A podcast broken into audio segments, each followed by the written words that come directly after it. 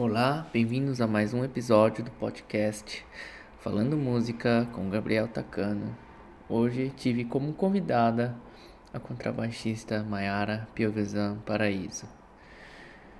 Foi uma super conversa onde a gente conversou muito sobre música, sobre sonoridade, sobre estudo, sobre a vida né, que a gente está levando agora no momento, é, as coisas que aconteceram, né? Faz, fazia muito tempo que eu não conversava com a Mayara, né? E fiquei muito feliz de poder conversar com ela, de poder trocar essas ideias com ela e muito feliz aí de saber as notícias da vida dela também e da forma como ela estuda, como ela pensa, né? Com o que, que ela trabalha com os alunos dela. Então foi uma conversa muito, muito legal mesmo. Espero que vocês aproveitem também.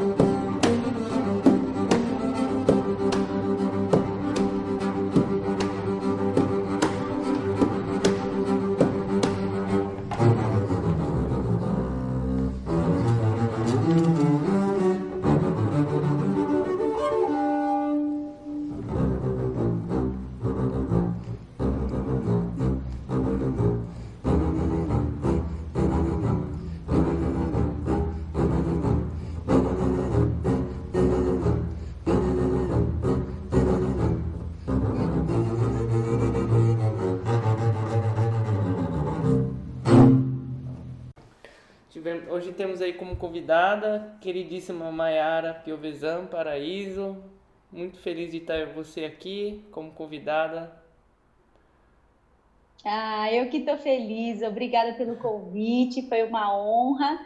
Como eu falei um pouquinho antes aí no offline, é, eu estou muito feliz com esse seu lançamento do podcast, compartilhando tantas histórias legais, tantas experiências bacanas. E eu que agradeço. Ah, eu estou muito feliz porque é, a gente teve aí alguns encontros, a gente chegou a tocar junto, né, em alguns, algumas orquestras aí, festival, Bragança Paulista também. E a gente Isso. teve também contato aí com o Ricardinho, né? E eu, né, tive contato com o Ricardinho. e a gente. Aí. e, bom, e aí vocês agora estão com o filhinho, o Johan, né? Isso mesmo, é, esse garotão. Também a conta do Johan. Muito é. bonitinho. Como é que tá pois essa fase é. da vida de vocês? Ah, nossa vida agora no momento tá sendo de um, vamos dizer assim, um renascimento, né? Porque a gente teve nosso filhinho, né? E, e, isso acaba mudando muitas coisas, né? Desde a gestação, a gente já se preparou muito, né, para o parto, para os primeiros dias, enfim, a gente estudou bastante junto sobre essas coisas e tem ajudado muito, né? Essa parte de ter informação é muito importante. Uhum. Então, é, a gente já previa que isso ia acontecer e a gente tá, assim, num é, como é que fala, equilibrando os pratos, né? É. Então, a gente tem, o Johan demanda muito tempo da gente, né? E entre uma mamada e outra, a gente vai estudar, vai fazer as coisas de casa, vai cozinhar, vai limpar e faz muita, muitas atividadezinhas assim de musicalização com ele também. Ouve muita música, a gente ouve música o dia inteiro com ele. Então, a nossa rotina, é... claro que com o isolamento a gente continua em casa, né, por conta do vírus, mas o que ajudou também, né, porque a gente pode, graças a Deus, a gente tem esse privilégio de poder estar em casa e trabalhar daqui, então a gente vai aos poucos cuidando dele, trabalhando, estudando e se virando no dia a dia, mas Tá corrida, a coisa tá bem corrida aqui. Eu tava pensando nisso, que eu, na verdade até o que é um time interessante, né? Porque você tá todo mundo em casa cuidando do filhinho. É um time legal, aliás, assim, eu acho. É, por é. incrível que pareça, assim, desde a, na verdade pegou o finalzinho da minha gravidez, né? O, o Covid. E claro que a princípio, como tudo, assustou todo mundo, né? Mas a gente teve a possibilidade de, por exemplo, no meu trabalho, eu comecei a trabalhar só em casa, então eu não me cansei muito no final da gravidez, que muitas uhum. mulheres falam desse cansaço do final da gravidez, das costas, das dores. Eu não uhum. tive nada disso e eu acho que muito disso se deve justamente por eu poder ficar em casa tranquila, né, uhum. assim, na medida do possível e poder fazer as coisas daqui. Então, acabou que a gente aproveita, tá aproveitando, aproveitou bastante e está aproveitando é, esses momentos com ele aqui, né? É, é super importante. Essa, essa época, né, para os bebês é uma época de descobrimento do mundo, né? É. E essa coisa de você deixar em contato com a música eu acho muito legal, muito importante. Né? Sim, Uma coisa que é. eu também tive como bebê, essa experiência, sempre tá ali, minha mãe nos ensaios da banda sinfônica, né, do estádio, eu ouvindo aquele, desde a barriga, Ai, né, aquela coisa, né? Que demais, é, que né? experiência né? ótima. É, isso, eu tenho lido bastante sobre o desenvolvimento ah. do bebê com a música, né? E, na verdade, isso já começa na gestação. Hum. Então, eu já percebia muito é, ele, ele tinha é, comportamentos diferentes, ainda dentro da barriga, é, de acordo com o instrumento que eu tocava, com a música. Então, com baixo elétrico, ele geralmente ficava um pouco mais agitado. Hum. Com baixo acústico, ele ficava um pouco mais calmo. E eu percebo que isso agora é, funciona bastante ainda, ah. meio que continuou esse tipo de comportamento, né? É, no parto a gente é, queria bastante música, né? Não, não apenas por ah, porque ele tem que ouvir música, não, apenas porque a gente gosta, né? E a gente, quando a gente gosta de alguma coisa, a gente quer compartilhar, né? Uhum.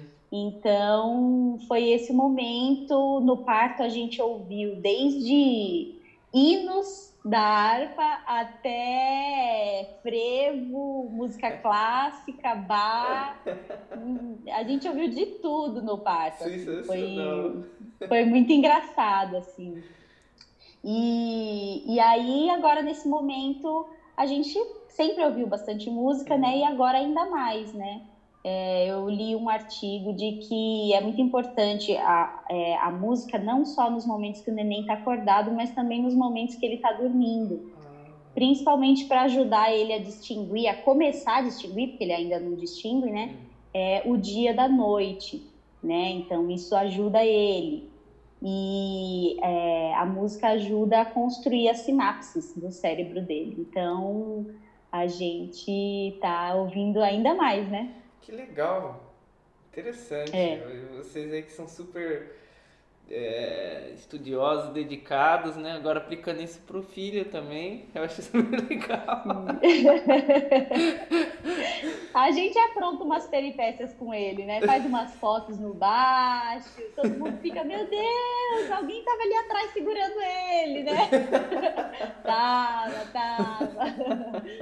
Mas é porque a gente ama muito esse mundo assim da música, né? Acho que é, você também compartilha isso com a gente e eu acho que essa galera que está ouvindo o podcast também, é, que é esse amor pela música, pelo nosso instrumento, né? Pelo contrabaixo e é muito gostoso assim fazer essas brincadeiras também. A gente se diverte. É.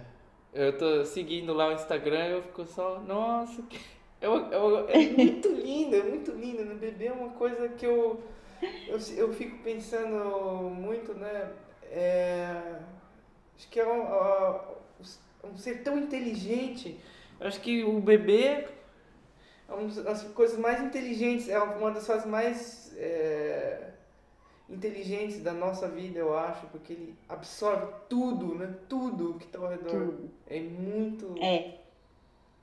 Uma das fases mais ricas, né? Tanto é. é que dizem que os primeiros mil dias do bebê são dias que vão definir a vida dele. Hum. Então, até os dois anos, até 170 dias da gestação, até os dois anos de idade, é onde você constrói toda a parte emocional, mental, física do bebê. Hum. Então, muitos estudos hoje falam muito sobre esses primeiros mil dias e o quanto isso é importante, né? Isso vai afetar psicologicamente, né?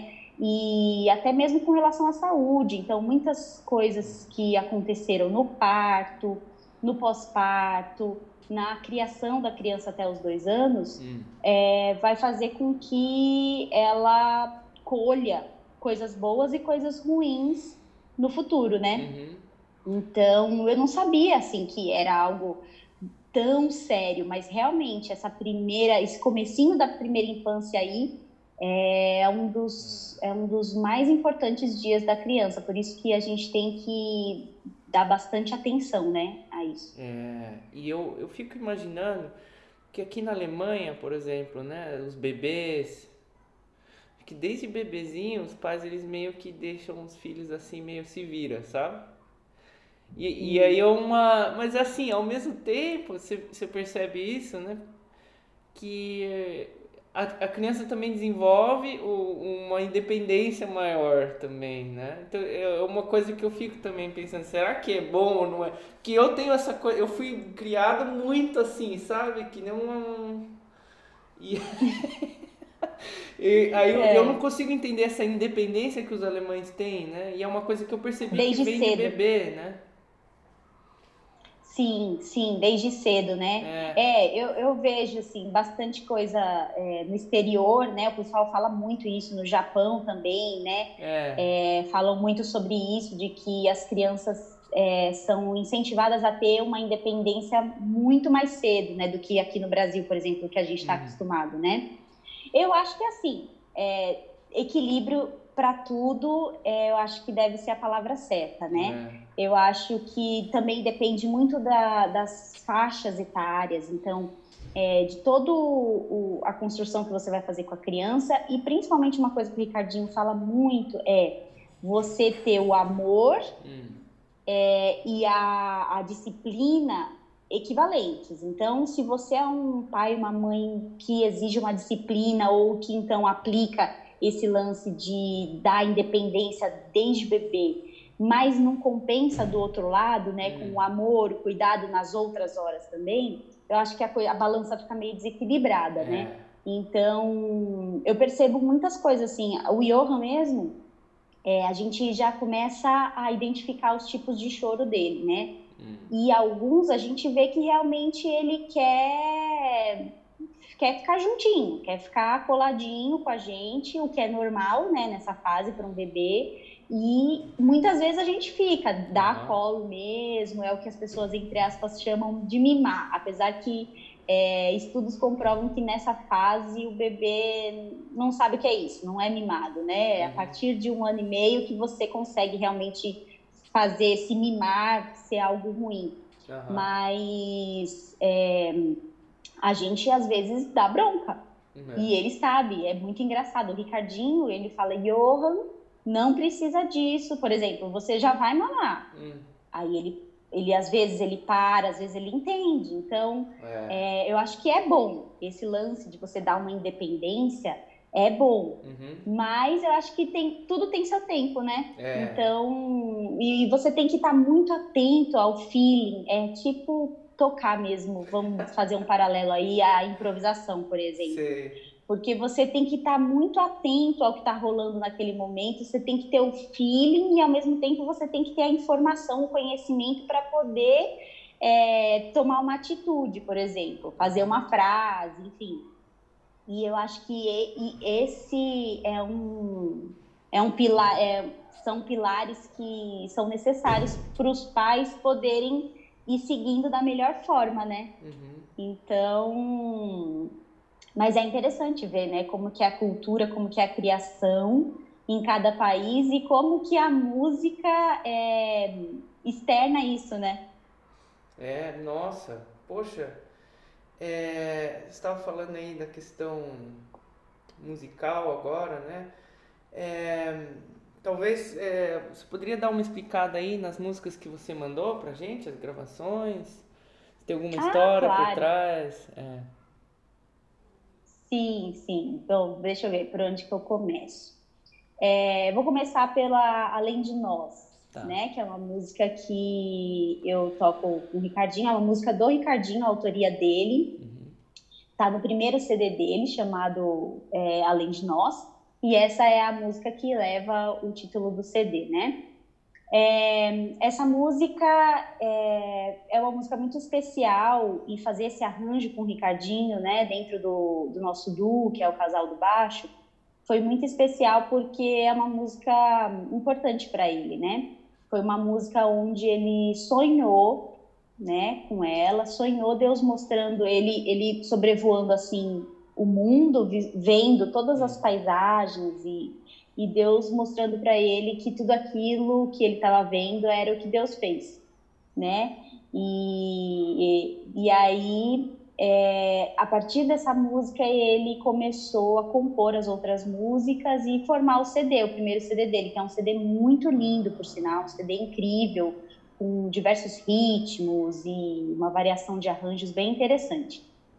E aí a gente fez esse arranjo para o Casal do Baixo, né? Mais ou menos hum, a partir de 2016, na verdade, assim, o Casal do Baixo é um projeto que a gente tem desde que a gente se conheceu, né? É, era o, o sonho da gente ter esse projeto juntos, mas ele foi realmente assim é, tocado para frente por nós a partir de 2016, 17, né? Tá. E foi, foi onde eu terminei a faculdade, e todo mundo sabe que a faculdade a gente tem zilhões de coisas para fazer, então o casal do baixo foi meio que ficando adiado até que eu terminei e a gente começou a tocar esse projeto juntos. Tocamos em vários lugares, em vários festivais, Festival Internacional de, do Contrabaixo em São Luís, tocamos no Sesc Belenzinho, tocamos é, na, na, escola onde eu dava aula, né, no projeto Soarte, onde eu dou aula ainda.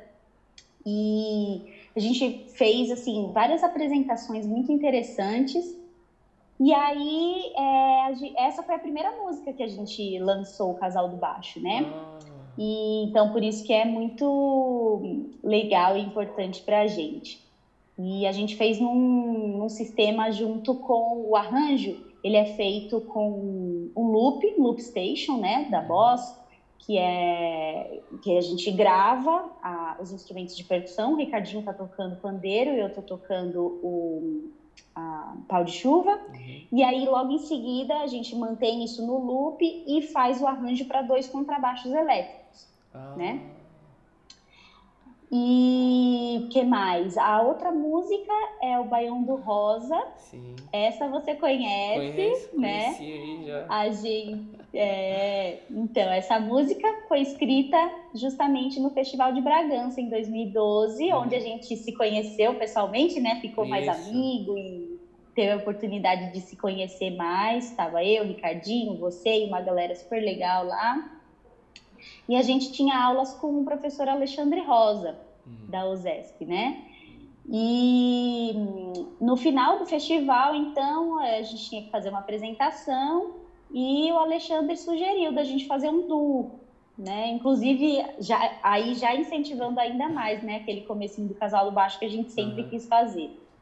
Aí o Ricardinho, num, num, horário de almoço lá do festival, ele escreveu essa música e intitulou Baião do Rosa, em homenagem ao professor. E aí a gente, no dia seguinte que ele escreveu, a gente foi é, fazer o arranjo, né? Então, eu fui ajudar ele a transformar aquela música para os dois baixo acústicos. E foi onde a gente fez esse baião no baixo acústico, no Festival de Música Clássica. É, foi bem interessante, porque todo mundo tocou música clássica, uhum. óbvio, né? E a gente tocou um baião, né? Mas foi muito legal, porque eu acho que o contrabaixo acústico, né, falando do acústico agora, é um instrumento, eu acho que é um dos instrumentos mais versáteis que existem, assim. Ele realmente é um instrumento crossover que caminha a música popular e erudita de uma forma natural, uhum. né? Então, na verdade, foi um momento muito legal e a gente ficou muito feliz com esse, essa música. E aí mais para frente a gente gravou essa música na Unesp, num dos, num dos recitais lá. E é esse áudio é dessa gravação na Unesp, ah. se eu não me ah. engano, é 2014, 2013, hum. esse áudio. E o outro áudio é um trechinho é, do Dittersdorf, é, esse concerto, né, para contrabaixo e piano e eu estou tocando com o pianista Vinícius Jordão. A gente tinha esse duo, né? Eu e o Vinícius, a gente tinha esse duo é, lá no projeto onde eu dou aula, no projeto Só Arte. E a gente começou a explorar e estudar as peças para contrabaixo e piano. E foi muito interessante, muito legal. Então a gente tinha alguns áudios de hum. trechinhos gravados é, foi um momento bem bacana porque a gente, o nosso ensaio é diferente do que é, usualmente acontece. Então, geralmente o contrabaixista fala lá, ah, então, preciso de um pianista para tocar essa parte do piano e eu sou lá, uhum. né? E o, a nossa, o nosso duo era um pouco diferente, assim. Então, o Vini sempre trazia muitas coisas da interpretação do piano, da história do piano é, e daquele estilo musical que ele é um pianista muito estudioso também uhum. para os nossos ensaios. Então a gente fazia experimentos. Então esse trechinho do Dittersdorf é, é um trechinho de experimento que a gente fazia durante os ensaios e durante as apresentações que a gente fez bastante lá no projeto, né? Ah. Então, esse é um pouquinho dos áudios aí que, que você vai tocar para a galera. É, poxa, eu, eu acho muito legal essa, essa sua ideia, essa, essa coisa que você falou, né, de, de ser um laboratório, né? Você está testando, você está experimentando, você tem um, um, uma pessoa ali que tá junto, né? Você tá trocando informações com, com o cara, né? A pessoa que tá tocando com você. E é uma coisa que, poxa, falta pra caramba, assim, viu? Pra quem tá tocando aí com piano, toca sempre. Pensa que é um acompanhamento, né? Mas não é, é um, é um a gente tá ali trocando, né? A gente tá. É, é Exatamente. É... é... inclusive, é uma, foi uma questão que surgiu uma época lá do projeto, porque a gente começou a, a não querer falar que, por exemplo, é, colocar nos, nos livretos lá, né, no, colocar pianista acompanhante ou hum. acompanhador, né, porque na verdade é, é, assim, deveria ser muito mais do que isso, né, porque não é simplesmente ir lá fazer um, uma cama de fundo para um solista, por exemplo, na verdade hum. é um trabalho em conjunto, né, e que você vai discutir muitas coisas, levantar muitas coisas, e é isso que você falou, né? O ideal é justamente ter esse laboratório e essa troca de informação, porque daí sim a música acontece, ela acontece de forma rica, né? De forma é, que possa trazer uma certa identidade se tratando, por exemplo, do que a gente está falando aqui, de repertórios já prontos, né? Uhum. Repertórios antigos, repertórios de épocas diferentes, né? É, e já tocados por muita gente, porque o Dittersdorf é um concerto que todo contrabaixista tem que tocar, né? É. E é, é, um dos concertos aí, as coisas mais difíceis que tem para tocar, na verdade. É muito difícil de tocar o Dittersdorf, é. né? É um, é um concerto que o domínio do seu arco tem que ser tão incrível para você conseguir tocar, né? Essas uhum. trocas de corda e aí essa mão esquerda, já falando a gente tocando, a gente toca isso normalmente em afinação de quartas, né? Então é muito mais difícil do que você tocasse na afinação é, vienense, né? Que é um acorde de ré maior, né?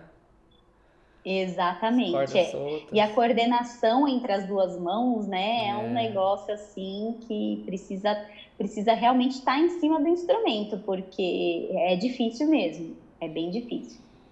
É, e aí eu, eu gostaria de perguntar agora o seu lado, né, porque a gente, eu pelo menos, eu tenho muito mais contato ali, né, com as coisas do Ricardinho, técnicas incríveis e etc. E, eu queria saber agora um pouco das suas, das suas técnicas de estudo, de uh, o seu approach aí com o baixo acústico, baixo elétrico, o que, que você está trabalhando agora, né? Estudos, etc. Sim, sim. É. Bom, é, eu sempre busquei, assim, é, desde quando eu estudava na escola municipal, o meu professor, Marco Brucoli, na época, uhum. né? Ele sempre pincelou muitas coisas. Então, ele trabalhava um pouquinho de estudo, trabalhava bastante escala, trabalhava muita peça é, solo, né, solista. E eu sempre também fui interessada em ir atrás das questões também de orquestra. Então, a gente sabe que é, você ter aula com o professor demanda um tempo, né, para você construir uma série de, é, de estudos, né, para você, porque a gente tem, assim, são muitos, muitos assuntos que a gente precisa trabalhar, né, então demanda tempo.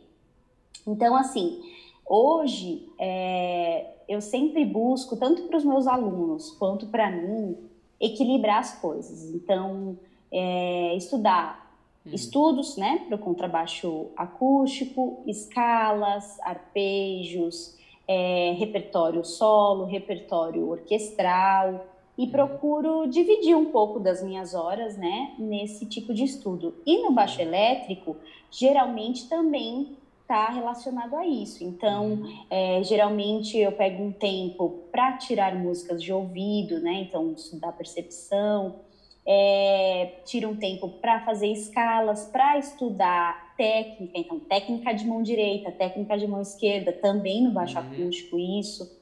É, e que mais? Tem a parte de improvisação também, que eu procuro estudar um pouquinho, não é algo assim muito, não é muito meu foco, mas por falta de tempo, assim mas que eu busco não deixar de lado, uhum. que tá, na verdade, a improvisação caminha dentro dessas, desses outros assuntos que eu falei aqui, né? Da técnica, que é a, a ferramenta que você vai utilizar para tocar, e também dos assuntos. E aí, na parte do baixo elétrico, o Ricardinho me ajuda muito, né? Uhum. Então, você citou aí o Técnicas, Técnicas Incríveis, que é um curso que ele tem sobre técnica uhum. é, no contrabaixo elétrico. É, ele tem o Armas Secretas do Improviso, que é sobre improvisação. Ele trabalha muitas escalas, escalas exóticas, escalas tradicionais também. Uhum. E aí ele vai me dando muitas dicas de como segmentar o meu estudo, né? E no baixo acústico é dessa forma que eu comentei. Então eu procuro uhum. estudar um pouquinho de cada coisa. É, tem dias, por exemplo, ultimamente, né, com essa vida corrida uhum. com o Johan aqui com a gente, é, eu tenho estudado mais técnica do que repertório. Sim. É, porque a gente sabe que a técnica, se a gente deixa de tocar um pouquinho, já começa a, a, a faltar, né? É. A faltar elementos que a gente já tinha alcançado, por exemplo. Sim. Então, falando assim, por exemplo, de métodos no baixo acústico, eu tenho utilizado muito o Tal of Bass, do Marcos Machado, ah. né? É, eu uso muito. Tenho explorado algumas coisinhas de escala do bilhete, que era um método que eu nunca tinha tido contato. Uhum. E é, eu tenho dado uma pincelada em alguns métodos para para poder saber um pouquinho da essência de cada um. Então, Pruner também, eu dei uma pincelada lá, né, sobre escalas. É, eu utilizei durante muito tempo o Hertel, né, uhum. que foi, é o método que é utilizado no Conservatório de Praga. E gosto muito dele porque ele justamente ele sintetiza, né, tanto as escalas quanto os exercícios de arco mão esquerda, mão direita, e também um pouquinho de musicalidade, porque ele trata os, os, os exercícios de posição de uma forma um pouquinho mais musical hum. do que outros métodos que eu dei uma, uma lida, né? Sim. Então, é basicamente isso que eu tenho feito, assim. Uhum. É, tenho tocado bastante, então, nesse momento, focado bastante na técnica para eu não perder esse, essa ferramenta, uhum. já que agora eu tô com poucas horas de estudo, né? É, é, é legal isso porque é, nesses momentos aí que a gente. Todo mundo fala, ah, eu estudo 10 horas por dia, né? Ah, estudei 10 horas, nunca deixei de estudar na minha vida, alguma coisa assim. É, é mentira, né? Porque a gente é. sempre tem momentos ali que é, é, não tem jeito, sabe? E aí, como que a gente vai estudar, né? E é nesse, eu acho que nesses momentos também que a gente. Peraí, o que, que é importante agora fazer, né? O que, que eu estou precisando fazer? E aí é um estudo muito mais concentrado também, né? Não, você não está perdendo Exatamente. tempo, né? Na verdade. É. Exatamente. É, eu penso que é, tem dois caminhos, né? Você ter bastante horas para estudar é maravilhoso, é lindo, é o sonho de qualquer baixista, né? Falando aí do, do nosso segmento. Mas a gente tem que tomar cuidado, porque muitas vezes a gente se pega também nessas muitas horas de estudo é, uma falta de concentração que pode trazer problemas sérios, é. né? É, como a distonia focal, por exemplo, né? Então, um, um dos aspectos dessa doença é você estudar sem muita concentração, né? Em ambientes é, conturbados, numa pressão psicológica muito grande. É, então, também temos que tomar esse cuidado. É, quando você tem poucas horas ou poucos minutos, às vezes, né? Ontem mesmo eu ontem não, anteontem, eu tive que estudar 15 minutos. Uhum. Foi o tempo que eu tive para estudar. E aí, o que, que eu vou estudar? É. Né? Então, precisa ser muito certeiro e muito concentrado nisso. E a gente vê, assim, que muitos professores já falam sobre isso, né? Uhum. Assim, e muitos é, estudiosos dessa área de é, rendimento, né, pessoal, vamos dizer assim, falam que, na verdade, a constância, o dia a dia, é muito mais importante do que a quantidade, né?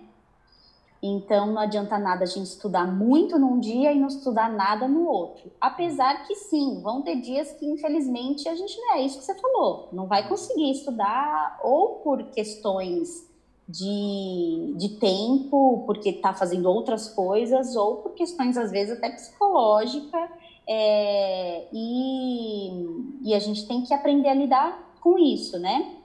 É. é, que isso possa fazer com que a gente se desenvolva, ou, ou melhor, que isso possa fazer com que a gente não se bloqueie, é. né? Não tenha um bloqueio. Então, eu já tive vários momentos onde eu estudei muito durante muitas horas e foi maravilhoso, e já tive momentos que eu não tive nenhuma vontade de estudar é, e já tive momentos que eu não tive tempo de estudar. É. E até hoje eu tenho que lidar com isso, né? E aí é vivendo e aprendendo. Mas o ideal realmente é a gente, mesmo que o dia foi cansativo e tudo mais, o Ricardinho, ele é um cara muito é, determinado nesse sentido e muito disciplinado, porque ele, assim, faça chuva, faça sol. Nem que ele pegue o baixo para fazer uma escala, hum. ele faz. Ele não deixa de tocar nenhum dia. Assim, é, é, essa é a meta dele. Tanto é que é, todo mundo fala: Nossa, Ricardinho, você estuda quantas horas por dia? Você deve estudar 10 horas por dia, né? É. E ele fala: Eu nunca pude estudar 10 horas por dia, porque quando ele começou a tocar, ele já tinha mais de 16 anos, e aí já começou, logo em seguida que ele começou a tocar, ele começou a dar aula, e aí tinha muitas atividades sempre, né? Então ele nunca foi um cara que conseguiu ter um tempo assim para estudar bastante, mas ele nunca deixou de estudar nenhum dia. Então é uma coisa que a gente até conversa muito e ele pega bastante no meu pé, eu acho hum. isso ótimo, que é ah, não deu tempo, sei lá, você vai tomar banho agora? Tá, antes de tomar banho faz uma escala. Sabe? Então é mais ou menos isso que a gente tem é vivido hoje. né, que você tava falando. É, é, a constância. Eu acho legal que quando você entra em contato com o pessoal da música popular, principalmente, o pessoal que, que é um trabalho mais intelectual também, né? Então, é, muitas vezes a gente, é, muitas vezes a gente fica, principalmente gente aí que toca é, instrumentos de orquestra e tal, aí fica naquela coisa, vou estudar para passar numa prova só, toco o repertório de prova só, e vira uma coisa automática, né? E você começa a se automatizar. Então você coloca, tem uma partitura ali na sua frente, babá, toca, tchau. Né? Exato. E é, você tem esse trabalho intelectual de às vezes, por exemplo, antes de estudar, você pegar a partitura assim e falar, peraí, o que, que é o. que, que eu preciso estudar aqui? Exatamente. Porque, é um, é um super problema que eu tenho, é um vício que eu tenho, né? Porque eu toco em orquestra a minha vida inteira, né? Então eu, eu chego, eu ponho na partitura ali, começo a tocar. Uhum. Você peraí, mas por que, que eu tô tocando isso aqui? Tem algum, alguma Por que razão? que eu tô tocando? Né? É, exatamente. Por que que eu tô tocando? O que que eu tô tocando? Como eu tô tocando, né? É um, é um... Eu sei muito bem, eu sei muito bem, porque realmente tem essa diferença. Geralmente, é, na música popular, é, não tem tanta a questão da leitura à primeira vista, por exemplo. Uhum. Existe bastante, principalmente em gravações, é, tem bastante isso, mas não é algo assim essencial. No caso, por exemplo, de uma orquestra, é essencial, né? Você está sempre colocando essa leitura à primeira vista em prática, né? É, e aí a gente entra nessa automação, porque a leitura a gente tem que focar no quê? Nota, ritmo, ponto, base, né? A base. Uhum. E aí você conseguiu se desenvolver bem nisso, aí você nota, ritmo e dinâmicas. Uhum. Nota, ritmo, dinâmicas e é, fraseado, e aí você vai adicionando isso no, na, suas, na sua leitura à primeira vista. No caso da música popular, não tem muito isso. Então, é difícil ter essa automação que você está falando, né? Uhum. Quando você vai estudar na música popular, geralmente.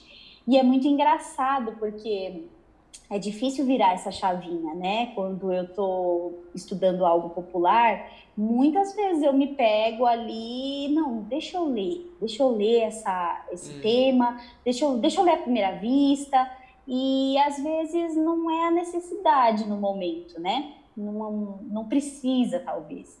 Então, realmente, assim, é, o estudo, nosso estudo, é algo tão importante, tão rico, tão tem tantas variações que muitas vezes eu me pego pensando assim, é, por que, que um atleta é, tem o seu treino ali com o seu professor, seu técnico, é, sempre presente, né? Uma bailarina, quando ela vai ensaiar todos os dias, né, com o seu grupo, né, é, a sua professora está sempre presente. Por que que na música não é assim, né? é, a gente não tem o nosso professor sempre presente. É. Muito pelo contrário, a gente passa muito mais horas estudando sozinho do que tendo um acompanhamento, né? Porque a gente, se a gente for pensar em aula, a gente tem aulas semanais e a gente deve estudar todo dia. Então, é muito importante a gente estar atento aos estudos e, e sempre se questionar, né? Assim, se questionar não, acho que ter um olhar atento para perceber se aquilo está fazendo efeito ou não, né? Que tipo de efeito está fazendo? E conversar isso com o seu professor, né? Sobre as suas práticas de estudo. É, eu com os meus alunos eu falo muito sobre isso, pego muito no pé, faço cronograma, a gente avalia semanalmente, deu certo, não deu. Uhum. Claro que tem vários fatores que, que influenciam, né? Porque também não adianta a gente fazer um cronograma e o aluno não estudar, né? É, assim como para a gente mesmo, não adianta a gente fazer um cronograma pessoal para o nosso estudo e não seguir de repente, né? Se o nosso objetivo é saber como que vai desenvolver. Mas eu acho que a melhor coisa é intercalar, né? Por exemplo, falando de uma das técnicas de estudo que eu tento utilizar, hum. é, por exemplo, eu não começo sempre da mesma forma. É. É, eu não começo sempre com escala, eu não começo sempre fazendo exercício, eu tenho fases, assim, geralmente durante uma semana eu estudo, eu tô muito, assim, fissurada no exercício de técnica e aí eu gosto de começar o estudo com um, um estudo de técnica, por exemplo. Mas logo em si, logo eu percebo que eu dou uma enjoada e aí eu inverto. Falo, não, eu vou começar com uma leitura à primeira vista. Ou então, na outra semana eu começo com um repertório já. E assim vai indo. É, é essa coisa do, das técnicas de estudo e tal, eu também eu vou chamar, eu vou chamar aí, acho que amanhã eu vou conversar com o contrabaixista aí, o Marquinhos o Marcos Vinícius, né? Ele tá lá. Ah, que legal. Ele, ele fez um livro né, lá de técnicas de estudo, etc, né? Aí. E aí eu queria falar isso também com ele, e é interessante a gente, porque cada músico ele acaba desenvolvendo uma, uma coisa que funciona para ele, né? Mas ao Sim. mesmo tempo, eu acho que às vezes, ah, não, eu faço tal técnica de estudo, né? Às vezes eu faço que nem ele, ele, tem lá no livro do Marcos, ele escreveu lá técnica Pomodoro, sei lá, você estuda 25 minutos e acho que 5 minutos de pausa, alguma coisa assim, né? Isso, é, vi falar já dessa técnica. É, e aí, mas para mim, por exemplo, eu, eu pessoalmente, comigo não funciona de jeito nenhum. Eu não, eu não consigo se eu fico 25 minutos focado, depois 5 minutos eu saio, esses 5 minutos vai demorar mais uma hora para conseguir voltar a minha, o meu foco, sabe? Uhum, e aí, uhum. para mim, eu não consigo. Eu preciso. Eu, eu antes de eu tocar, eu já tô num, num extremo concentração. Já sei o que eu tenho que estudar. Aí eu estudo. Mas aí às vezes é 5 minutos de estudo assim, mas antes é o mais importante, aliás, para mim, né? Uhum. E às vezes, ah, não, vou é... colocar um cronômetro aqui, 20, sei lá eu, e às vezes, né? Sim, é. sim, sim. Eu acho que assim, é, isso que é legal, é válido é. você experimentar e você ver o que, é. funciona para você, né? É. Porque também às vezes a gente acaba descobrindo algo que funciona e a gente não sabia também mas é, esse eu tenho é tipo um ritual de estudo que eu até tentei desconstruir um pouco porque às vezes me atrapalhava. Então eu tinha que deixar tudo organizado eu separava todas as minhas partes e aí tudo que eu ia estudar naquele momento to, tudo que eu iria usar então meu breu ali pertinho tudo deixava tudo arrumado quarto arrumado e uhum. aí começava a estudar e isso é para mim assim era sempre um ritual muito importante, independente se era na minha casa ou na sala, no conservatório, eu sempre hum. deixava assim, bom, agora eu posso começar. Sim. E aí eu percebi, por exemplo, que durante a faculdade é, eu não tinha esse tempo.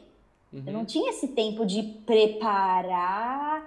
E aí eu tive que mudar. Eu tive que mudar essa minha técnica. Então eu comecei a, sim, deixar separado minhas coisas, mas não dava para ser assim, ter 15 minutos de pensar. Não, de repente eu tinha que pensar no meu estudo no ônibus, uhum. indo para lá. É. E aí a gente tem que otimizar. Então é engraçado isso, né? Como o, também o nosso nossas técnicas de estudo às vezes mudam de acordo com a nossa rotina ou, ou com os nossos compromissos daquele momento, né? É, com certeza. É, aí você estava falando, outra coisa que eu gostaria de falar com você, questão da sonoridade, né? Porque você convivendo aí com o Ricardinho, você mesmo como contrabaixista, né?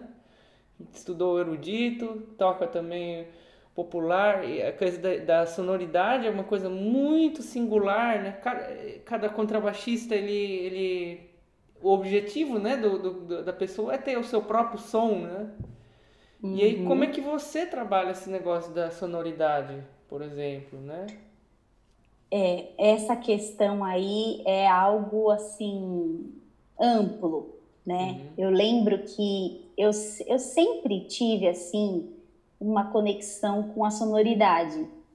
Talvez até mesmo muito incentivada pelo Marco, porque o professor Brucoli, ele, ele, é, ele pega muito no pé dos alunos com essa questão da sonoridade, desde a primeira aula. Uhum. É, pelo menos na minha época era assim, né?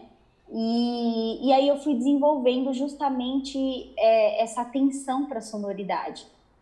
É, nunca, é claro que a gente como estudante, né, a gente às vezes coloca a carroça na frente dos bois, né, quer sair tocando, quer sair tocando e esquece um pouquinho, mas eu sempre ficava ali pensando nessa questão da sonoridade. É, eu busco trabalhar isso muito pensando é, na minha mão direita, principalmente pegada de arco, uhum. né? Eu acho que influencia muito, né? No som, no nosso som, acho que talvez 70% esteja aí nessa questão do arco da mão direita. Então eu procuro trabalhar bastante é, por exemplo, no Dittersdorf. Um dos estudos que eu fiz com o Dittersdorf foi tocar apenas a mão direita. Uhum. E aí é muito difícil porque você não sabe para que corda você vai. E aí você percebe que na verdade a gente é muito mais guiado pela mão esquerda do que pela direita. É. Então foi um trabalho muito legal que eu comecei a fazer assim é, foi tocar e o professor que me deu a dica, se eu não me engano, foi o Marcos Machado. Ele deu essa dica e aí eu falei, puxa, acho que eu vou aplicar isso nos concertos, deixa eu ver como é que funciona. E realmente foi muito legal, porque eu comecei a dar uma autonomia para minha mão direita que antes era algo, vamos dizer assim, intuitivo. Uhum. Era muito mais se baseando pela mão esquerda do que pela mão direita. Sim. E aí eu vi que isso mudou bastante. A questão do contato com a crina, né? A crina com contato da corda. Também muda o nosso timbre, o nosso som.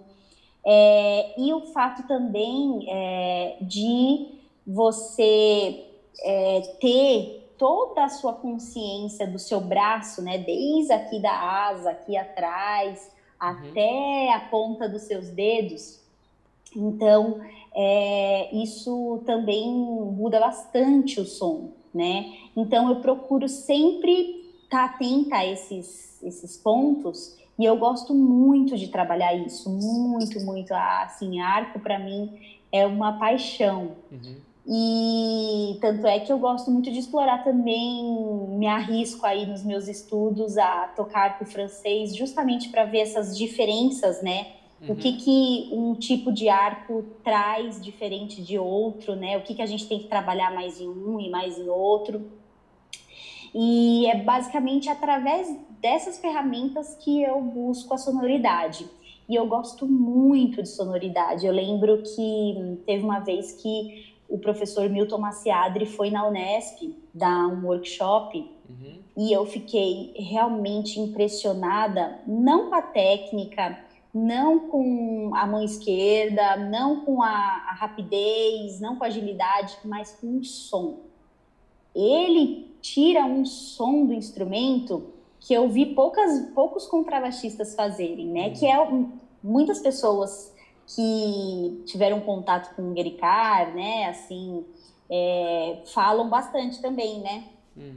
que a sonoridade dele era é algo assim é, muito uh, como é que fala muito expressivo né e aí é, isso depois dessa dessa época assim desse workshop com o Maciadri eu ainda mais busquei a minha sonoridade assim. Eu gosto muito. Então notas longas também ouvir o som do instrumento. Uhum. claro que assim é, são muitos fatores que influenciam, né? O tipo de madeira do seu instrumento, o tipo de madeira do seu arco, o tipo de crina que você usa, o breu que você usa.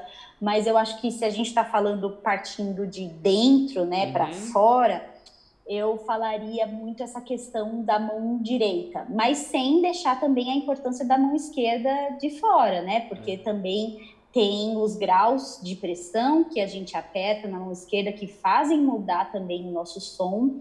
Então, é a sonoridade eu acho que é um, um, um assunto, um estudo para o contrabaixista, acho que para o resto da vida, né?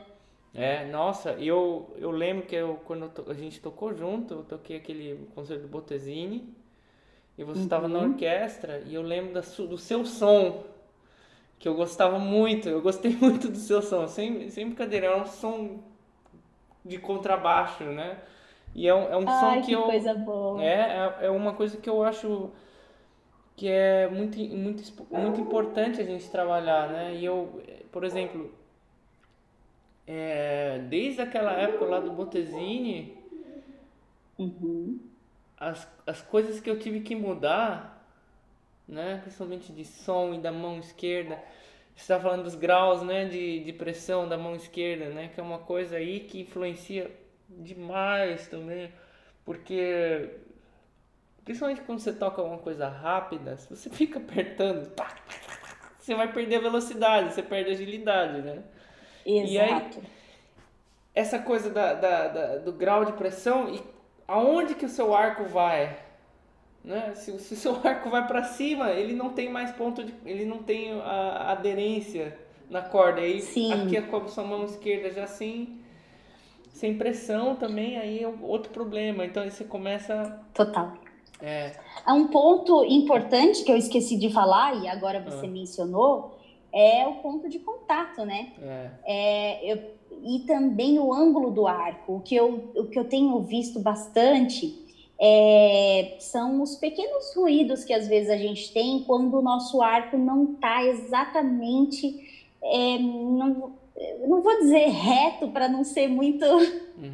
cartesiana, mas assim, quando o arco não está reto, né? É. Assim, quando o arco não, não está é, certinho na corda, né? Naquele ângulo, enfim. Claro que você pode querer outras sonoridades e mudar isso, tudo bem. Eu só acho que as coisas devem ser feitas conscientemente, né? Uhum. Então, se eu quero um tipo de som mais sujo, muitas vezes eu posso querer determinadas peças, tudo bem. Eu como que eu utilizo o meu arco nisso, né? Uhum. Qual, qual vai ser o meu ponto de contato? Agora, se eu quero uma coisa mais clean, é, um som um pouco mais direto, é, sem muita interferência de ruído. Aí eu preciso estar com o meu arco bem retinho nas cordas, de preferência com a crina toda, ou eu vou usar metade da crina.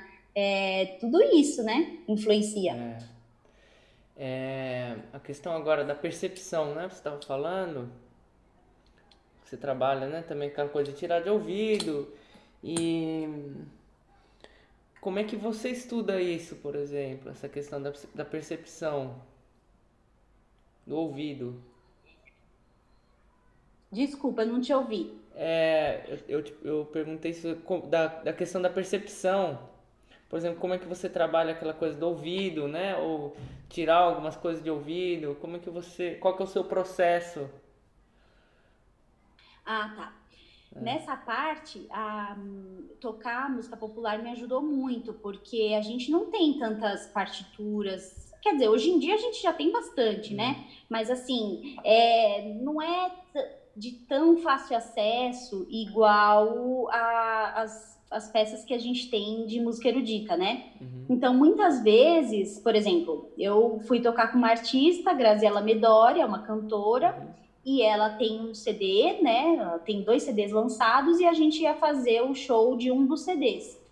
E aí ela falou, Mai, então peço que você tire as músicas para a gente começar a ensaiar. falei, ah, beleza, você tem é, algum alguma anotação, partitura, cifra? Ela, não, não tem nada. Aí você tem que se virar, você ah. tem que tirar de ouvido, e aí isso forçou bastante, né? A eu precisar tirar de ouvido muitas coisas, né? É, apesar de fazer isso muito mais com elétrico do que com acústico, mas é, eu procuro, às vezes, muitas vezes, fazer com acústico também. Talvez não com a mesma frequência do elétrico, né? Uhum. Porque a gente acaba também é, fazendo as coisas de acordo com a demanda, né? Mas é muito importante, eu acho muito importante a gente equilibrar, mais uma vez a gente falando dessa palavra, né? Equilibrar é, tanto o estudo é, com partitura quanto o estudo da percepção, é. né? É, então eu, eu, busco hoje em dia principalmente eu busco estudar dessa forma, tirando músicas de ouvido, né? É, e que muitas vezes para mim eu demoro às vezes, não é algo assim que ah ouvi sair tocando. Muitas vezes eu não consigo sair tocando, então eu tenho que parar, voltar parar, voltar e aí ir, ir achando é, essa nota para o meu ouvido. Eu não tenho ouvido absoluto, meu ouvido é base, bem assim relativo, na verdade. Meu ouvido uhum. relativo é muito bom, apesar de ouvir algumas notas assim, mas é, meu ouvido é muito mais relativo do que absoluto. Uhum. E é, durante a faculdade, durante o conservatório, uma das coisas que são bem interessantes, que é bem interessante, é o fato justamente da gente ter aula de percepção e isso ajudar muito. Então, eu lembro de algumas aulas com a professora Graziella Borges, que uhum. ela pedia para a gente, dentro de uma sinfonia, a gente tirar a linha do oboé. Então, ela trazia muito esse, é, essa prática que a gente, que a gente tem uhum. bastante na música popular para a música erudita e que eu achei muito interessante. Então, sempre fiz exercícios assim, é, de ouvir harmonia, de tirar o, o, baixo, por exemplo, o acompanhamento do baixo, de ouvido. E aí eu meio que mantenho isso. Hoje, muito mais é, tirando músicas de ouvido, né? Uhum. Do que necessariamente fazendo exercícios mas é, uma coisa ajuda muito a outra, né? É interessante. Essa questão de tirar a música, às vezes, é, existe você é, tirar uma nota, é você tirar uma, uma sessão ali, uma frase, e você adiciona uma nota que para você na, na, hora ali faz sentido, mas na, na gravação é outra nota, ou e aí, como você pensa nesse sentido, sabe? Às vezes você, para você faz sentido tocar outra nota, mas na gravação é outra coisa, e aí? É, acontece, né? É. Acontece Até mesmo com relação a oitavas. Hum. É engraçado, por exemplo, eu tava tocando uma música é, do Jackson's Five, e aí Uh, eu tava fazendo a frase que tinha e continuava num groove, e daí o Ricardinho falou, ah, que legal, né, tal, você tirou, mas então, mas isso é oitava abaixo. Aí eu, nossa, é mesmo? Não, quer dizer, ele falou, isso é oitava acima. Ah. Aí eu falei, é mesmo, e daí que eu me toquei, eu tava fazendo as notas certas, mas a oitava era outra. Então pode acontecer, porque às vezes a gente está tão determinado em saber, por exemplo, que nota é, uhum. né, que às vezes a gente acaba ouvindo uma nota que não é aquela. E assim, é, no caso, por exemplo, de algum trabalho, é, geralmente as notas que a gente ouve é, tá dentro do acorde, né? É. O problema é que quando a nota não tá no acorde. eu, eu, eu, eu fico quebrando a minha cabeça só de brincadeira mesmo, coloca uns choros, alguma coisa assim, e eu tenho que tirar a melodia e depois a parte do violão de sete cordas, eu gente do céu, eu não sei que nota que é essa, se É, não, mas é difícil mesmo, é.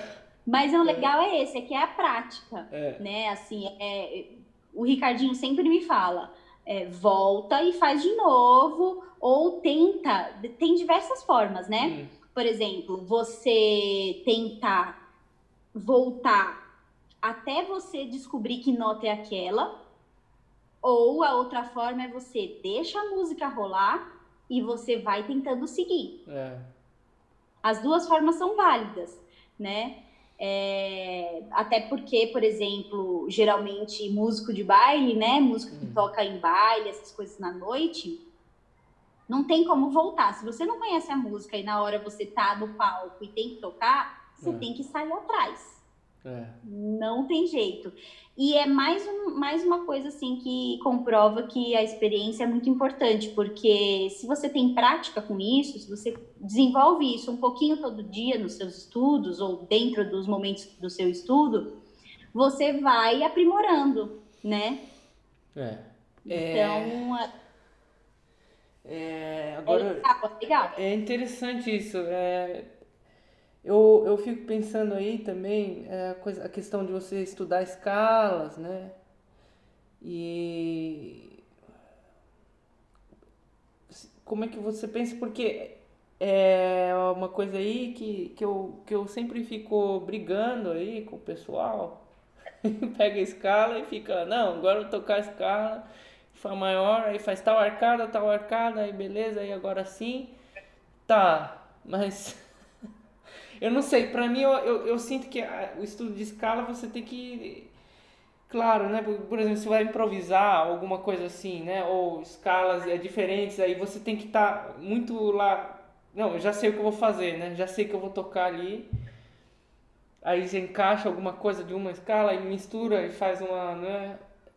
Só que por exemplo, você vai tocar só porque você. A questão técnica agora, né? Do contrabaixo acústico que eu tô falando eu acho mais interessante o estudo de escala se você tem um contexto, né? Por exemplo, aí você pega uma escala e fala, peraí, qual o dedilhado que eu vou fazer? Em vez de você ficar repetindo os mesmos dedilhados, por exemplo, né? Ou sempre as mesmas arcadas e todo dia aquela coisa, né?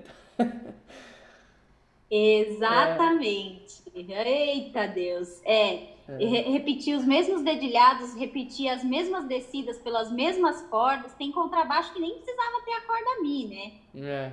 Nem a Lá, muitas vezes. Mas justamente porque não, a gente cria vícios, né? De. Mas eu acho que isso é normal, é. né? Acho que isso é normal. O que a gente tem que estar atento é, é fazer o inverso, né? É, eu gosto, uma forma de estudar escala que eu gosto muito é estudar escala por corda. Então, estudar aquela mesma, aquele mesmo campo harmônico, de repente, né? Uhum. É, na corda sol, na corda ré, descendo, né? Na corda sol, na corda sol, descendo só na corda ré, descendo só na corda lá, descendo só na corda mi. Adoro brincar de descobrir dedilhados diferentes, assim. Não, agora eu vou é, fazer quatro notas por corda, ou então vou fazer três notas por corda, ou eu vou fazer quatro na corda Mi, quatro na corda Lá, seis na Ré e oito na hum. Sol. Eu gosto bastante de ficar brincando com isso. Acho que é essencial porque a escala, além né, da parte é, técnica intelectual da gente entender aquela tonalidade, tem uhum. também a parte técnica motora, que é a gente conhecer o braço do instrumento, né? E, e tem a parte, no nosso caso do baixo acústico, de é, atrelar isso ao arco ou mesmo ao pizzicato, né? Uhum. Então, eu acho que eu compartilho da mesma ideia que você. Eu acho que escala não deve ser feita. Quer dizer, não deve ser, é muito. É, é, é muito é, forte para se dizer, porque cada um sabe o que deve fazer. Mas uhum. assim, eu, se eu pudesse compartilhar assim é, algo que para mim funciona bastante, é justamente não me apegar tanto aos dedilhados, assim, ao mesmo dedilhado.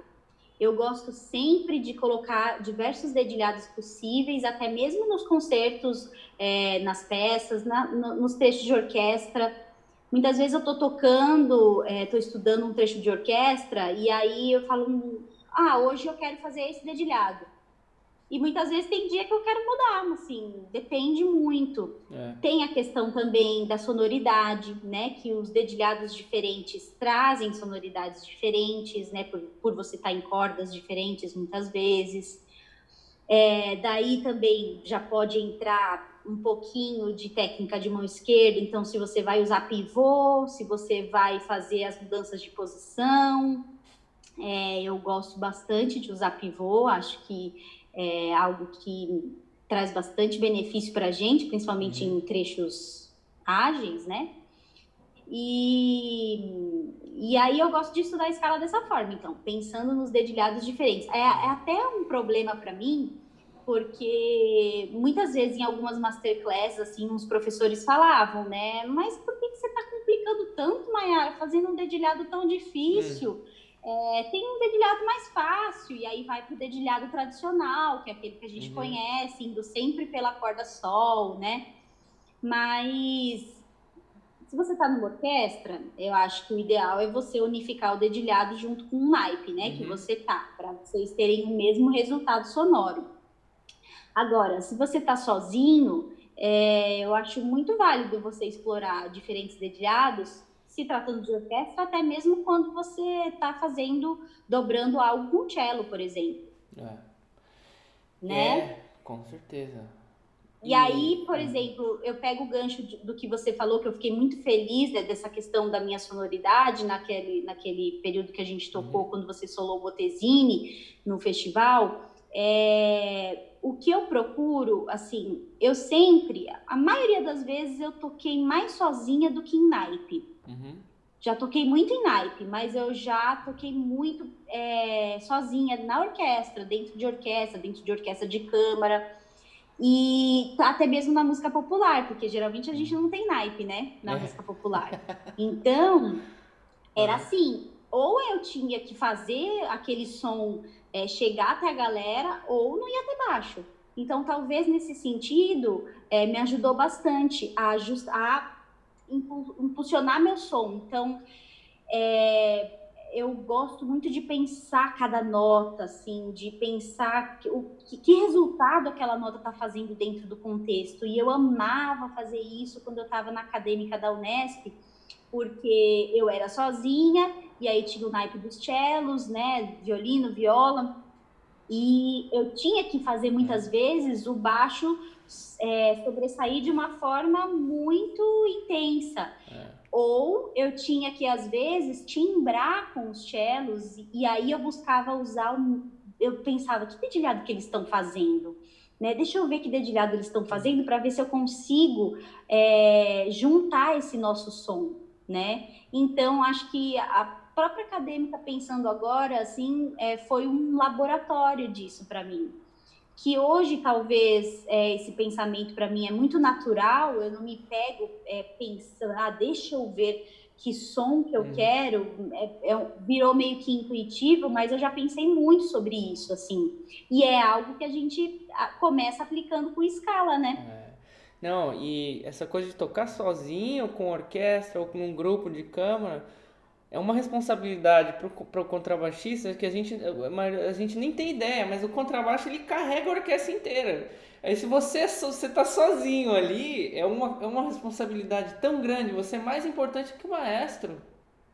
É verdade. Você carrega as cordas todas ali, né? e é eu, eu adoro, é, é o que eu mais gosto de fazer isso. É. eu tocar sozinho é uma coisa que eu. Eu, eu...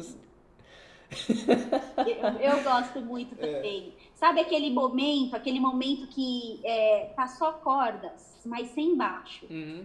E aí, quando o baixo entra, muda tudo. É. Muda tudo, né? Assim, o baixo, ele é é, é o chão, né, assim, no meu ver. É claro que a gente está puxando sardinha, né? é claro que para a gente é fácil falar isso, né? Mas, assim, muitos maestros é, sempre compartilham isso comigo, os maestros que eu tive oportunidade de tocar junto, assim. Eu me lembro muito do maestro Lutério Rodrigues, hum. é, ele sempre compartilhou isso comigo e eu ficava muito feliz em ouvir, que é justamente o som presente, né? É, com qualidade com, e acho que com intenção, né? É. Acho que o som com intenção é muito legal de se tocar. É, eu sempre falo isso. Eu, eu dei. Na primeira, minha primeira experiência aí dando aulas, né? No, no Brasil, aí na, dei uma masterclass na Orquestra Sinfônica de Limeira, né? E pessoal já querendo tocar umas coisas super rápidas e tal. E aí o que eu falei foi, gente, a virtuosidade no contrabaixo acústico é você pegar uma nota, um pizzicato, um, uma nota longa e você conseguir fazer aquilo soar é um, é um som que vai mudar a vida de quem estiver ouvindo, sabe? É uma, é... E essa é a é nossa verdade. virtuosidade, na verdade. No contrabaixo acústico, o mais difícil é tirar aquele som redondo, contrabaixo, né? É verdade, é, é verdade. E, e, e para você é, conseguir tirar esse som, você precisa ter a intenção de tirar esse som, né? É. Você tocar por tocar. É, exatamente. A primeira pergunta que eu fiz, qual que é o seu pianicíssimo? Toca o seu pianicíssimo, eu quero ver. Coloca é, todo mundo na fogueira, né? Porque é o mais difícil, é. né? Você tirar uma...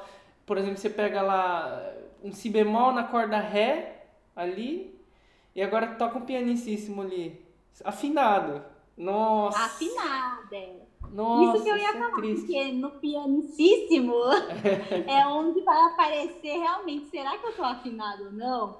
É a mesma coisa aquela questão de tocar o pizzicato.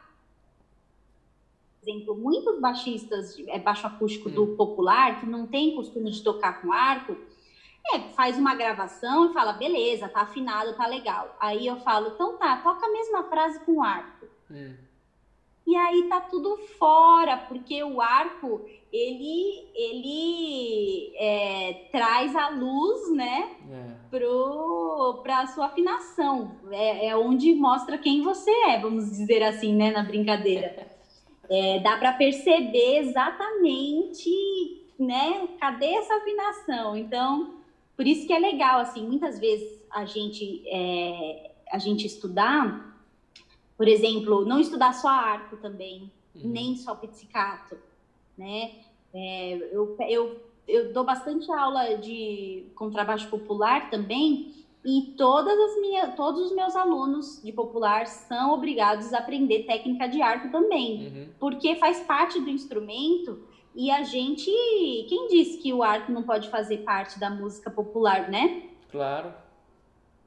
Então é, é muito interessante, né? É, a gente desenvolver assim nosso pensamento, vamos dizer assim, contrabaixístico é, dessa forma.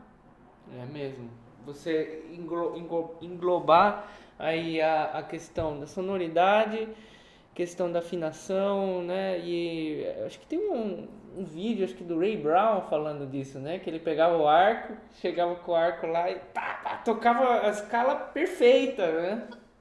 Uhum. É, eu vi isso aí, acho que tava ele e o John Clayton ah, que show! É um vídeo lá deles, e aí ele falando, né, da, da questão de estudar com arco, né, o contrabaixo acústico também. É muito é. importante, muito importante. Mesmo a galera que é do jazz, por exemplo, que, uhum. que é, é, se especializou nesse repertório, por que não fazer uma levada de walking bass com um arco, uhum. né? É, por que não? É, hoje em dia, os contrabaixistas estão fazendo muito, né? Christian McBride, é, tem, tem muitos caras que estão ali no meio do caminho, né? Que uhum. Francisco Mignoni chama de música da esquina, né? Entre o erudito e o popular. É, por exemplo, Garcia Fons, né? É. Renault Garcia Fons, que é um contrabaixista fenomenal. É um cara, assim, que eu sou fã que o cara tem uma técnica de arco absurda, compõe de uma forma linda e, e você vê que é um cara que vem é, de escolas tradicionais também, que, claro, depois uhum. foi, foi buscando outros ares, né, em outros tipos de técnica, mas que você vê que tem ali um, um background também, é, como é que se diz? Tradicional, né, vamos dizer assim. É, uma dica aí que eu dou pro pessoal que estiver ouvindo também dá uma olhada no Edgar Meyer, né? O Edgar Meyer, que é um cara aí também né, na, mesma pegada, né? Que você tá falando. Ele tem um, algumas coisas com Christian McBride também. Sim. E as gravações com o Vitor Wooten, uns negócios assim, bem doidão dele. E ele é, é, é compositor, né? Também clássico, escreveu conceitos para violino, conceitos para contrabaixo, várias peças para orquestra, né? E é um Exato. cara super cabeça, as gravações dele da suíte de bar é uma coisa que eu fico até hoje, eu, eu ouço e falo, nossa, que é que isso, mano? É mesmo, é mesmo. E é, e é isso que você falou mesmo, é um cara é. que ele tá no erudito, no popular dessa forma, né? Muito interessante. Também sou muito fã dele, nossa, hum. maravilhoso, maravilhoso. É difícil, né? Porque são muitos assuntos para estudar. Então, quando a gente acaba é, escolhendo, né, gostando de tudo isso, para dar conta de tudo, né, de estudar um pouquinho de cada coisa, é difícil, mas eu gosto muito, assim, eu sou uma pessoa que eu nunca consegui segmentar assim, ah, eu quero ser apenas músico de orquestra. Sim. Não, nunca tive esse sonho. Eu sempre amei tocar em orquestra, amo tocar em orquestra. De verdade, é um momento assim que para mim é muito importante, que eu sinto falta quando eu não tô dentro de uma orquestra mas é só isso para mim não não me realiza. Então, para mim também tá dentro de uma big band ou então dentro de um trio é, de jazz, por exemplo, ou dentro de um trio de música brasileira, é, é o que me motiva, é ter essa variedade assim de sons. Mas é algo bem difícil a se escolher, assim como para mim estudar baixo acústico e baixo elétrico é muito difícil coordenar os dois estudos, né? Hum. Mas aos poucos a gente vai, vai tentando, vai brincando é. um pouquinho com eles, né? Não, e aí você vai lá, ô Ricardinho, né? Porque tem um virtuoso ali, o cara é um, um monstro do, contrabaixo. É, é. Não só do eu, contrabaixo, eu da música, né? O cara é um monstruoso. É, eu procuro não falar muito, porque senão é. vão falar, ah, é porque ela é esposa dele, né? Mas assim, eu sou muito fã, viu, Gabriel? Assim, é, não é por nada não, mas eu admiro muito ele, tanto como pessoa, né? É. Agora como pai, como esposo, mas também como professor, principalmente, que é um cara muito responsável dentro das aulas, né? A gente sabe que a responsabilidade tem que ser a primeira coisa de um professor, né? É, e também quanto músico, instrumentista, compositor, assim, é um cara que realmente me inspira diariamente. Para mim é um privilégio ter ele aqui do meu lado, porque é isso que você falou. É. Às vezes eu tô desesperada, meu Deus, o que, que eu vou fazer? Isso daqui não tá saindo. Eu já, vida, vem aqui, me ajuda aqui nesse negócio. E aí ele sempre tem umas sacadas muito boas, é um cara muito determinado, muito estudioso. E a gente, assim, é, tem altos papos com relação a isso. Não, é, quando a gente se conheceu em Bragança, eu lembro que mudou minha vida vocês dois influenciaram muito, né? Me influenciaram muito. É, questão musical, né? eu saí, eu saí um pouco daquela coisa encanada que eu tava, sabe? De tocar, é, tocar só ali o Koseviski, não sei o quê. Uhum, e, e, uhum. e, trabalhar o extra musical, né? Começou ali mesmo. Vocês são uma das minhas influências mesmo, vocês dois. Então, muito Nossa, obrigado. Nossa, que aí. alegria. É. Que alegria ouvir isso, Gabriel. Poxa, eu, sou eu fico fã. muito feliz.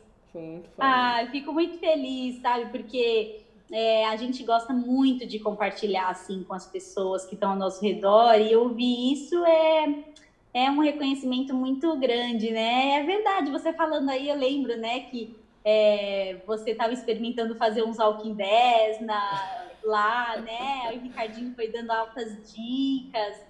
E isso é muito legal, né? Quando a gente se interessa, vai atrás. Tem pessoas que, que podem, às vezes, né? Isso que você falou, mudar muitas vezes alguns pensamentos da gente, agregar coisas, né? Uhum. E a gente seguir uma trajetória é, que é muito legal de ser visto, assim. Ai, que show, fico feliz. É, muito, muito bom mesmo. É, sei como você, você tá aí com o filhinho, com o Johan, então acho que eu vou, vamos finalizar aqui já a nossa conversa, para dar aí o tempinho. É, eu, eu tô ouvindo ele chorar aqui, não sei se dá para sair no som aqui, mas ele ah, tá é? lá em cima com o Ricardinho, e, mas já deu umas choradinhas, acho que já tá na hora dele mamar, porque é. o bichinho, olha... É. É bom de garfo. uh, e esse, o tempo passa muito rápido. Já já eu vou fazer uma entrevista com o Johan. Conversa aqui. É com... mesmo. Já pensou? Vai ser muito lindo. Ai, meu Deus.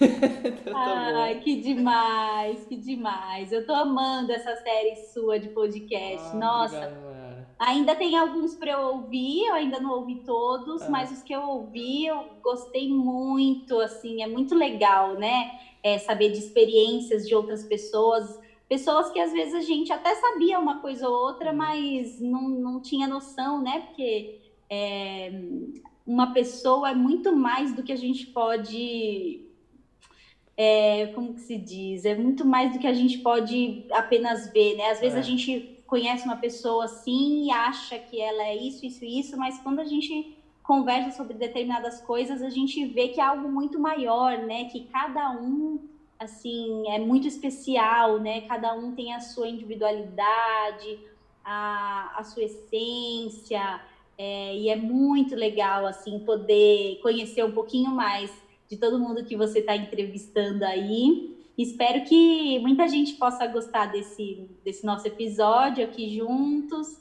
Eu gostei muito. É, ah, é, e ó, entre em contato aí com a Mayara, professora de contrabaixo, Ricardinho, procurem, assistam, vejam. Muito, é, eu só posso aconselhar só aí. O pessoal tem que. Ai, que bom. Então que é bom, a gente está aqui sempre à disposição. Tá ótimo, obrigado, Mayara. Dá um, ah, dá de... um abraço aí no Ricardinho, um beijo no filho. Sim, eu dou um beijo para você.